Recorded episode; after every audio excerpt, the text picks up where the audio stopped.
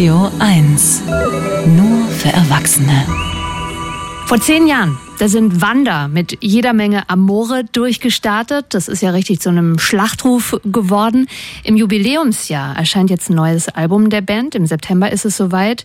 Natürlich ist darin auch ihre Heimatstadt Wien wieder großes Thema genau wie die Liebe, denn darum geht's ja schließlich im Leben primär, geliebt zu werden und eben auch zu lieben.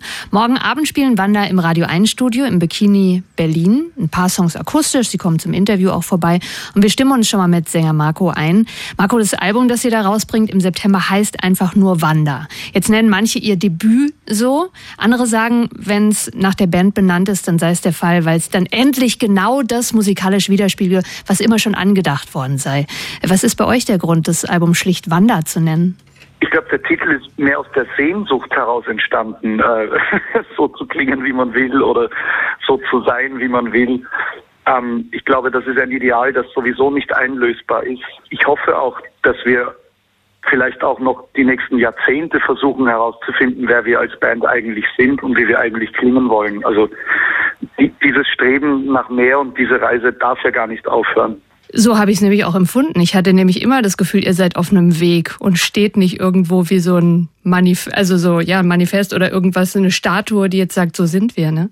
Ja, absolut. Ja. Ich, ich glaube an, an, an diesem Punkt einer Karriere mit so viel Platin und, und so viel Erfolg in so kurzer Zeit. Klar, jetzt könnte man irgendwie sagen, man verwaltet dieses jetzt schon kultige Erbe irgendwie sein Leben lang, aber das liegt nicht in unserem Interesse. Wir wollen schon noch auch was anderes. Wie viel blickst du eigentlich zurück? Also wenn man jetzt so schaut, Amore 2014 ist ja schon eine ganz schöne Weile her, ne? Und eigentlich lief danach ja, ja. alles, zumindest von außen betrachtet, famos. Ja, ähm, boah, ich weiß nicht. Ich glaube, ich werde die nächsten Jahre noch brauchen, so um das alles zu verarbeiten. Also das war schon viel und hat mein Leben so grundlegend verändert, dass ich diesen Veränderungen eigentlich immer noch ein, ein wenig hinterherlaufe. Also so, so ganz kann ich noch nicht graspen, was da eigentlich passiert ist. Aber ich bin dankbar, dass es passiert ist, weil ich glaube, es war für mich der, der beste Weg, durch dieses Leben zu gehen.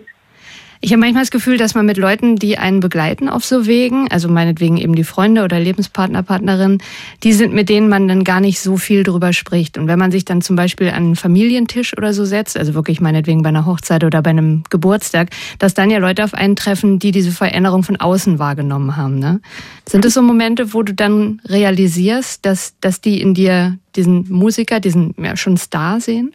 Also mein unmittelbar privates Umfeld sieht einfach den Marco, der wahrscheinlich auch derselbe Marco ist wie vor 20 Jahren. Ähm, also damit habe ich, damit hadere ich nicht. Und der Rest? Man kann es nicht leugnen, ich bin berühmt geworden. Und das habe ich auch eigentlich erst im Lockdown realisiert. So. Und auch, auch während ich die Platte geschrieben habe, habe ich, da habe ich das erste Mal realisiert, ich habe Erfolg, aber ich bin auch noch berühmt. Und ähm, das mag ich nicht. Also eigentlich gefällt mir das überhaupt nicht. Ist es so, dass du erkannt wirst oder wie genau fühlst du das Berühmtsein? Ja, natürlich. Egal, ob ich erkannt werde oder nicht, ich fühle mich immer beobachtet. Es ist, ich kann das fast nicht abstellen. Und gerade wenn ich das Gefühl habe, ich sitze irgendwo und, und habe das Gefühl, ach, mich beobachtet doch keiner, dann kommen drei Leute und wollen ein Foto. Also es, es kommt immer so hinterlistig daher, dieser Erfolg. So immer wenn man sich gerade entspannt, kommt er und macht einen fertig. Also ja, also was ich so sympathisch finde, ist ja, dass du bis jetzt kein Smartphone hast. Also du gibst ja zumindest den ganzen Großen nicht die Chance, dich irgendwo zu orten. Also dazu möchte ich dir schon mal persönlich gratulieren. Ähm, wie, wie hältst du deine Songtexte oder Ideen fest? Ist es dieses Diktiergerät, mit dem du jetzt gerade auch aufnimmst? Genau, ja, genau. Ich schreibe aber auch viel mit Stift quasi. Äh, manchmal tippe ich es auch in den Laptop und den stelle ich mir dann immer so komisch ans Klavier und dann fällt er immer runter. Also ich habe jetzt alleine während ich das Album geschrieben habe, habe ich drei Laptops vernichtet. Nee, komm, echt?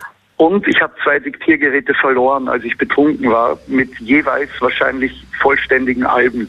Also ich musste dieses Album irgendwie gefühlt immer wieder von vorne anfangen. So. Nicht, dass jetzt demnächst jemand deine Alben rausbringt. Wer weiß, irgendwo, wenn es jemand gefunden hat, laufen Menschen durch Wien und haben sicher so zwischen 300 und 800 Songs von mir. Oh mein Gott. Also morgen wird es ein paar weniger geben. das äh, ist sicher. Aber dann spielen Wanda live und akustisch bei uns im Studio 1 im Bikini Berlin. Die Liste für Besucher, Sie wissen ja, Sie können dort jeden Abend auch bei uns vorbeikommen, ist voll. Das könnte an Wanda liegen. Es gibt eine Warteliste, aber Sie können natürlich auch im Radio einfach zuhören, indem Sie morgen Abend zwischen sieben und neun auf jeden Fall dabei sind. Danke fürs Gespräch und äh, dann noch einen angenehmen äh, Tag dir. Danke, dir genauso. Bis Danke, bald. Marco. Ciao. Ciao. Das ist einer der Songs, der auf dem Album drauf sein wird, das einfach nur Wanda heißt. Rocking in Wien. Zion Radio 1.